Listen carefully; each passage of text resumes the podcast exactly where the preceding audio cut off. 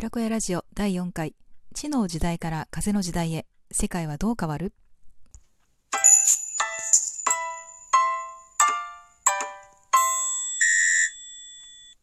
こんばんは。心理カウンセラーコーチ先生術家のアンです。今回は年末スペシャルということで今日明日の2回にわたって西洋先生術の観点からこれからどんな時代になるのかどんな人が活躍するのかというお話をします。1回目の今日は地の時代から風の時代へ世界はどう変わっていくのかということをお伝えします。先生術のことをあまりご存知でない方にも分かるようにお話ししますのでこれからのことをなんとなく思い浮かべつつだったら自分はこんなことができそうだなとかこういう生き方もいいんじゃないかなとかまあいろいろ考えてみてくださいね。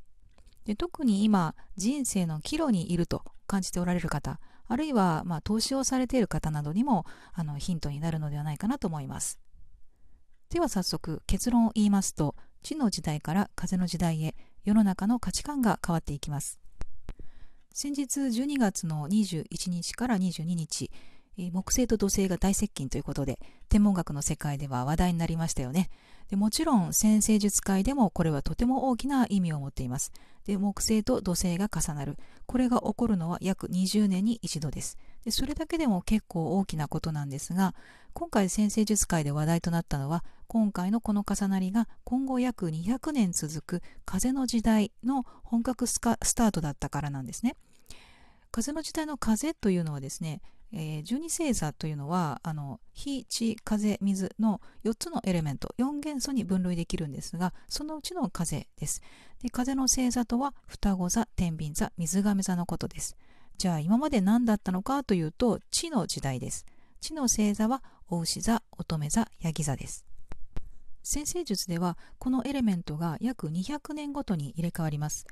地の時代が始まったのは1802年。それから約220年後の今年まででした。で地の星座で最後に木星と土星が重なったのが2000年。で今年は今年2020年は風の星座で重なった。なので実はこの20年間がちょうど地から風への移行期だったんですね。まさに時代の節目に私たちは生きてきたわけです。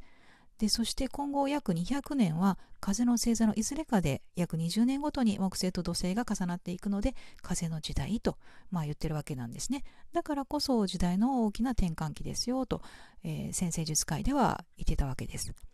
じゃあどう転換するのかというと地と風は全く性質が違いますので世の中の価値観が地の性質から風の性質に変わるということなんです。地の価値観は所有労働権力集団。風の価値観は知性学びコミュニケーション平等。もう少し分かりやすいように、まあ、働くとか収入を得るということについて考えてみますね。で地の時代が始まった1800年前後。これ産業革命の時代です。でそれにより資本主義が台頭しました。多くの労働力を所有した人が多くの富を所有し権力を握るあるいは権力を持つ人が多くの労働力を使って多くの富を所有するということがこの200年、えー、人間が豊かになれる方法だと思ってきた価値観なんですね。ところがこの地の時代の終盤2000年前後何が起きたか何何が起きたかというとインターネットの普及が起きましたよね。アメリカのヤフーが1995年創業です。で、Google が98年。で、中国のバイドゥが2000年。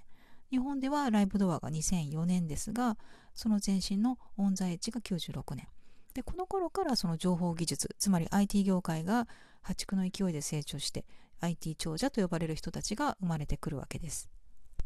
で彼らはいずれもベンチャーから始めているので多くの労働力なんてこう所有してないわけですよねですが IT の力でビジネスを大きくできました。でインターネットはコミュニケーションを変えましたが、まあ、一方で場所も時間も関係なくネットがあれば多くの情報にアクセスできる。すなわち、えー、情報格差がない社会になってきました。で最近では学校に行かなくてもネットで勉強もできますよね。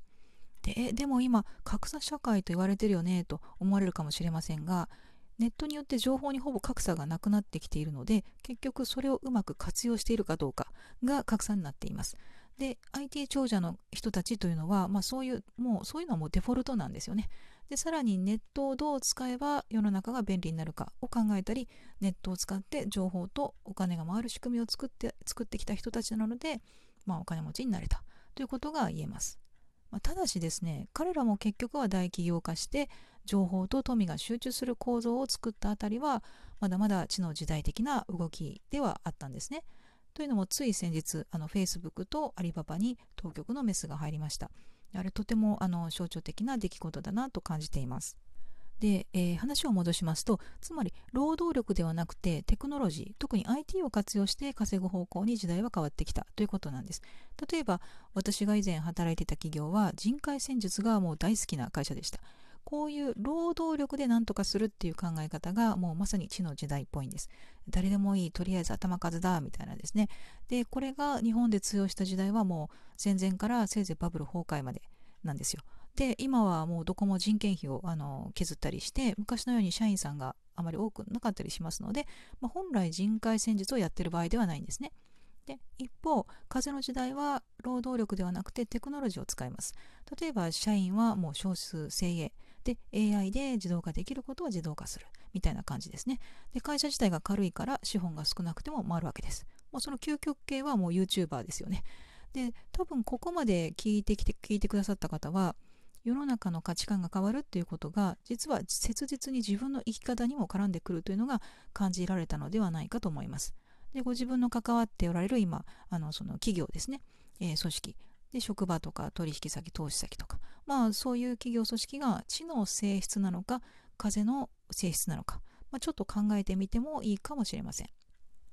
ではっきり申し上げますと古い会社というのはやはり知の性質であることが多いです。というのも地の時代は日本でいうとちょうど幕末から平成までといいますか、まあ、個人的な感触としてはもうバブル崩壊前までがその地の時代の本領発揮だったかなと思ってるんですけどその期間に創業して大きくなった会社というのはある意味地の時代にマッチしていたからこそ業績が伸びたというふうに言えるわけです。で問題はそういう組織が今風の時代に合わせて変化できているかどうかなんですね例えばもう多くの企業で副業 OK になってきましたし、まあ、賛否両論はありますけど一部の大企業で社員の個人事業主化とかも始まっていますよねでこういうふうにこの対応しようとしているところはまだいいんですけど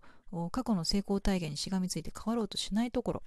まあ、そういうところが果たして今後今のままでいられるのかっていうことなんですね。でこれは組織だけではなくあの個人も同じです。で以前は大学を出て大企業の社員や公務員になって結婚して子供を 1, 人1人か2人持って35年ローンで新築のマイホームを買って一生同じ組織で働いてご褒美に高い退職金をもらうみたいな生き方がまあ良かった、まあ、そういう価値観だったんですけども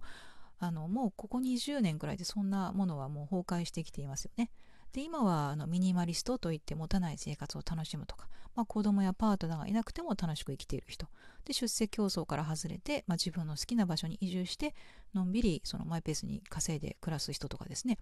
徐々にあの増えてきました。でこういう生き方のその軽やかなところっていうのがまさに風っぽい感じですね。で今こういう人たちはまだマイノリティですが、まあ、今後はマジョリティになっていく可能性があります。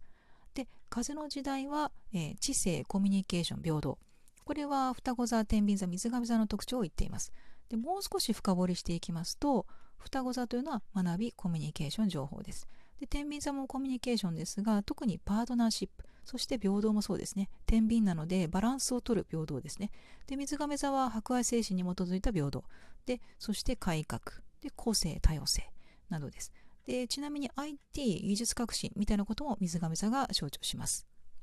これらのキーワードをご自分の人生とこうちょっと重ねてみてですね、えー、今後の方向性の指針の一つにしていくのもいいんじゃないかなと思います。で地から風へというこの価値観の変化の振り幅が大きいので、えー、組織も個人もこの変化を受け入れる柔軟性があるかどうかというのが肝ですね。で例えばアフターコロナって言っていますけど本当にいつアフターになるかわからないしだったらもうウィズコロナでどう対策を取るのかということをまあ考えてみるとえー、今まで通りの生活を死守しなければならないという考え方からはちょっと自由になれると思うんですね。